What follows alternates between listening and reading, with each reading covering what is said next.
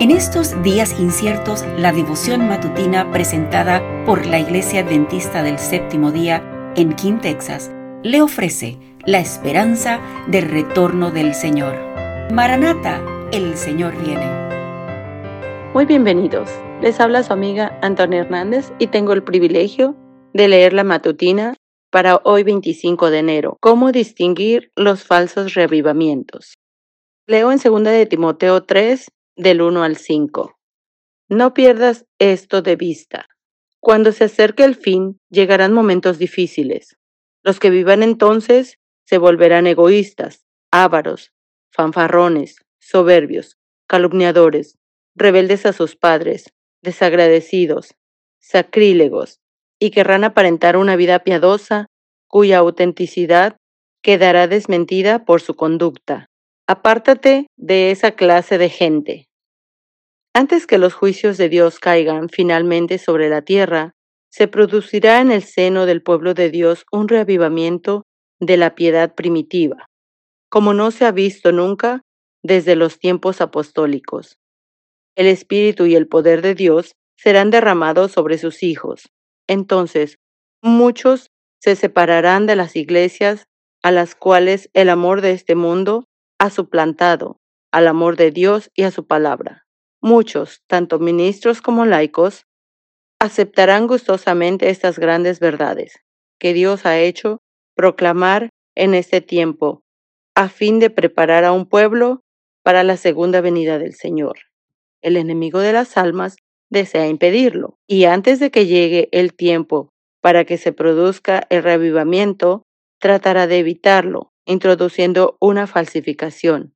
Hará aparecer como que la bendición especial de Dios es derramada sobre las iglesias, que pueda colocar bajo su poder seductor, donde se manifestará lo que será considerado como un gran interés por lo religioso. Multitudes se alegrarán de que Dios está obrando maravillosamente a su favor, cuando en realidad la obra provendrá de otro espíritu, con su disfraz de religiosidad.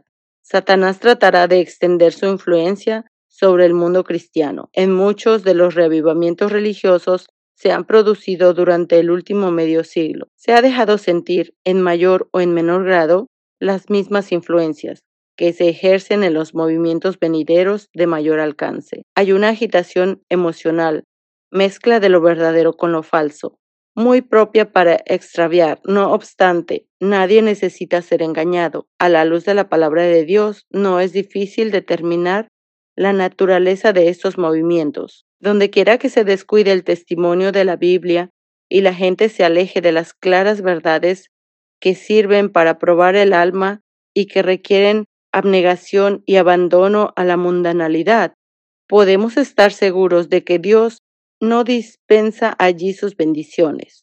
Y al aplicar la regla que Cristo mismo dio por sus frutos los conoceréis, en Mateo 7:16, resulta evidente que estos movimientos no son obras del Espíritu de Dios. El conflicto de los siglos, capítulo 28, página 458.